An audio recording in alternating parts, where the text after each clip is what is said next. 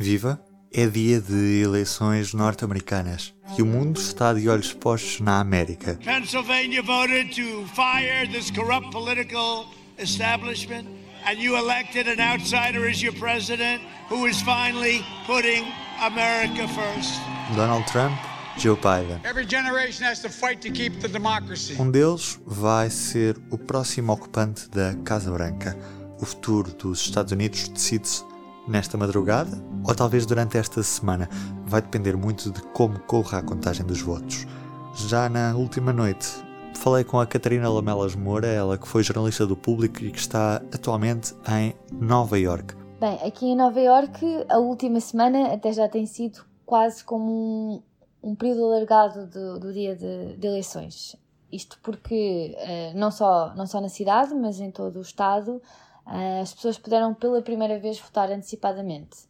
E foram a todo nove dias, nove dias de, de voto antecipado. Por isso, bem, quem, quem tiver passado por, por um dos locais de, de voto antecipado, por exemplo, em, em, em, zonas como Manhattan e, e Brooklyn, há cerca de, de uma dúzia de, de, locais. Dependendo do dia, dependendo do local, poderá ter visto as filas gigantes que se formaram em alguns destes, destes sítios. Eu, por exemplo, no primeiro dia de, de voto antecipado, estive em frente ao Museu de Brooklyn e realmente é impressionante.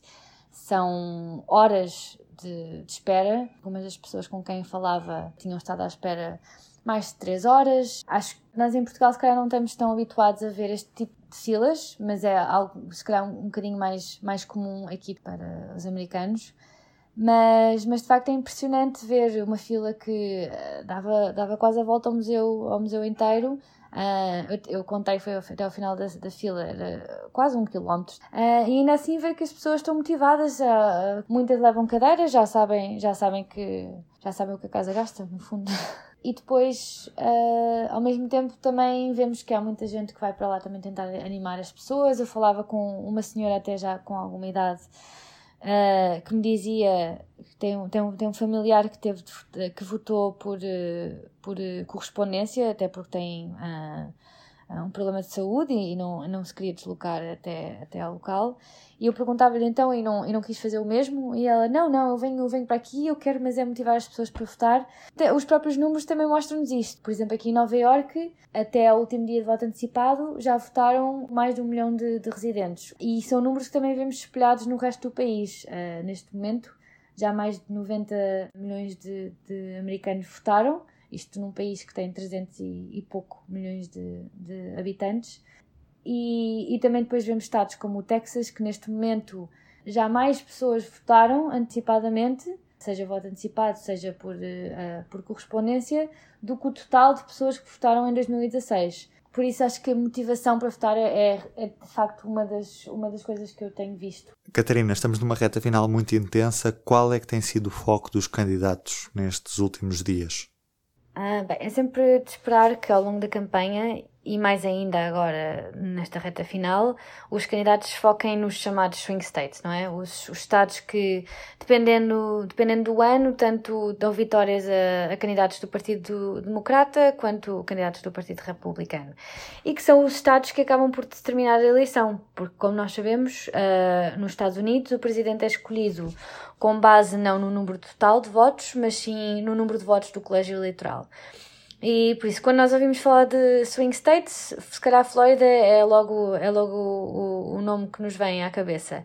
E, e continua a ser um, um, estado muito importante, até porque atribui 29 votos uh, do colégio eleitoral. Já agora, uh, para, para ser eleito, o candidato precisa, cada candidato precisa de chegar aos 270 votos. Mas nestas eleições, o Midwest será certamente uma zona determinante. Midwest que inclui uh, estados como Michigan, uh, Wisconsin e Iowa.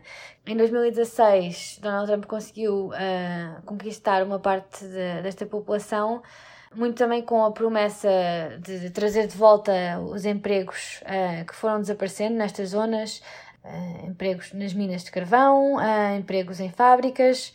Um, e por isso, ambos os candidatos neste momento estão focados nesta zona. Temos visto, por exemplo, Joe Biden a passar, a passar pelo Michigan e ao mesmo tempo temos visto Donald Trump quase a correr a Pensilvânia de uma ponta à outra. A Pensilvânia, que tecnicamente não é Midwest, mas acaba por partilhar algumas das características com, com estes outros estados, por exemplo, no que toca às preocupações do eleitorado, uh, que votou no Trump à espera que, que o Trump lhes devolvesse os, os empregos perdidos ao longo de décadas. E posso falar até um bocadinho mais sobre a Pensilvânia, porque estive lá, estive lá nesta, nesta semana passada, em reportagem para o público.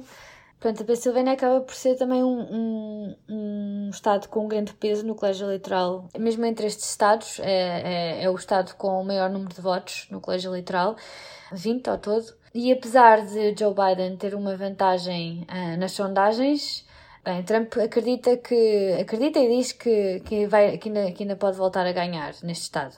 Uh, mas ao mesmo tempo vimos que ao longo destes últimos quatro anos uma parte das pessoas que votou em Donald Trump se calhar já não está assim tão convencida. E podemos olhar até, por exemplo, para as eleições intercalares de 2018, que nos mostraram um bocadinho isso. Em geral, vimos que, uh, ou seja, ao todo no país, vimos que os democratas acabaram por reconquistar uma das, uma das câmaras no Congresso, a Câmara dos Representantes, e, e mesmo em particular na Pensilvânia também vimos que uh, houve uma maior expressão do, dos candidatos democratas para a Câmara dos Representantes. E podemos ler isso, no fundo, quase como uma, uma reação ao, ao mandato de Donald Trump.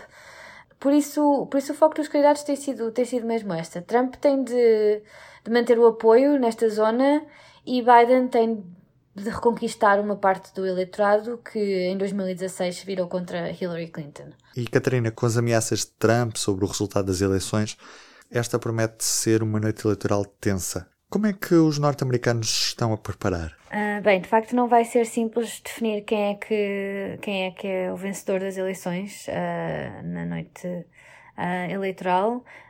por um lado, muitas pessoas votaram este ano por correspondência e isso também apresenta mais dificuldades na contagem e mesmo alguns dos votos só vão chegar dias depois das eleições.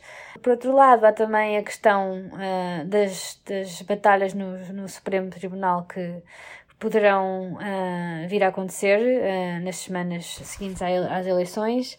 Tudo isso e depois temos, depois, uh, temos um presidente que, que ameaça não aceitar legítimo qualquer resultado que não seja a vitória do próprio. Por isso não vai ser, não vai ser simples, de facto. Depois outra coisa que também tenho visto é algum, algum nervosismo à medida que se aproxima o dia das eleições, esta terça-feira. Na sexta-feira passada, uma, uma das lojas mais icónicas aqui da cidade, Macy's, começou a colocar placas de madeira à volta das vitrines e também outras, outras lojas começaram a fazer o mesmo ao longo do fim de semana. Por isso há aqui alguma tensão em relação ao que é que vai ser eh, o dia de eleições. Porque, por um lado, há, há muita incerteza em relação à forma como, como tudo vai acontecer na terça-feira. Sabemos que é provável que não se saiba os resultados finais no próprio dia, eh, até semanas após. Depois também o próprio presidente há semanas que ameaça a não aceitar a legitimidade de qualquer resultado que não seja a vitória do próprio. Todas as batalhas também que poderão ter de ser travadas no, no Supremo Tribunal, mesmo nas semanas após as eleições, por isso há este lado de incerteza, mas por outro lado há a possibilidade de uma segunda vitória de Donald Trump que com certeza uh, ou, ou provavelmente poderia explotar uma grande, uma grande onda de indignação e protestos uh, pela cidade.